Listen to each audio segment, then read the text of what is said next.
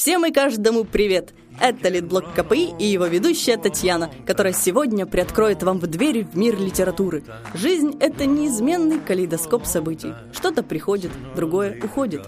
Но вечной остается классика. Да-да-да, классика, классика. И еще раз классика. Слово, которое неизменно сопровождает такую уже легендарную книгу, как «Американская трагедия» Теодора Драйзера.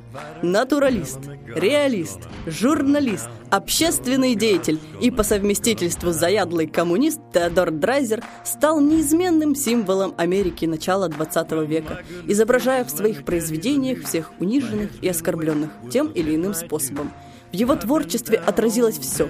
И заоблачная американская мечта, и тяжелый труд обыкновенного работяги, а также удивительные хитросплетения судьбы, которые не пропустили ни одного героя из книг Драйзера, таких как «Сестра Кэрри», «Дженни Герхард», «Финансист».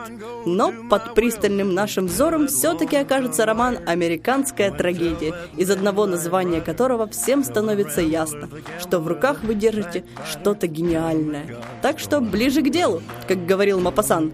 Все начинается и заканчивается главным героем, Клайдом Гриффитсом, сыном уличных проповедников, который ничего не видел, кроме убогости и бедности, и не слышал в жизни ничего, кроме скучных псалмов. И вот, 15 лет, шанс вступить в настоящую жизнь, вырваться из порочного круга бедности и удовлетворить свое голодное тщеславие. Он начинает кое-как работать, получать первые деньги, узнавать жизнь за стенами родительского дома. Выпивка, проститутки, компании. Все то, чего он прежде не знал.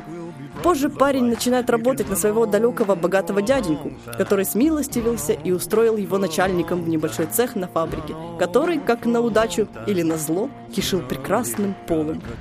Тут-то Клайд и спотыкнулся о превратности судьбы. Влюбился в сотрудницу Роберту, милейшую девушку, но не все так лучезарно. Выбор. Вот то, что, как мне кажется, его погубило, а именно – Выбор между Робертой и еще одним нежным созданием, Сондрой, представительницей высшего общества, которая тоже сыграла решающую роль в этой всей трагедии. Таким образом, оказавшись на межпутье между совестью и жаждой славы, денег и признания, он оказывается рабом своих низких позывов. Не знаю, винить Клайда за это или просто пожалеть. Ведь каждый из нас не идеален, и кто знает, какой путь выбрал бы. Что самое странное, на протяжении всей книги почти ни разу не возникало чувства отвращения к главному герою. Сродни этому лично у меня было такое только с романом «Преступление и наказание», где до последнего не хотелось, чтобы Раскольникова схватили и осудили. Вы можете спросить, а в чем же все-таки та самая американская трагедия? Да, собственно, в том же, в чем и общечеловеческая – в жестоком конфликте между нашей совестью, желанием и реальными возможностями, которые предоставляет нам государство, заманивая неокрепшие души в свои сети. С помощью ярких слоганов, пестрящих витрин и жирных гамбургеров, съев которые ты заработаешь миллион и уедешь жить в Беверли-Хиллз. Но что-то я заболталась, поэтому давайте просто послушаем небольшой отрывок из книги. Смотри, как она бьется. Она углушена ударом. Она не в состоянии спастись сама.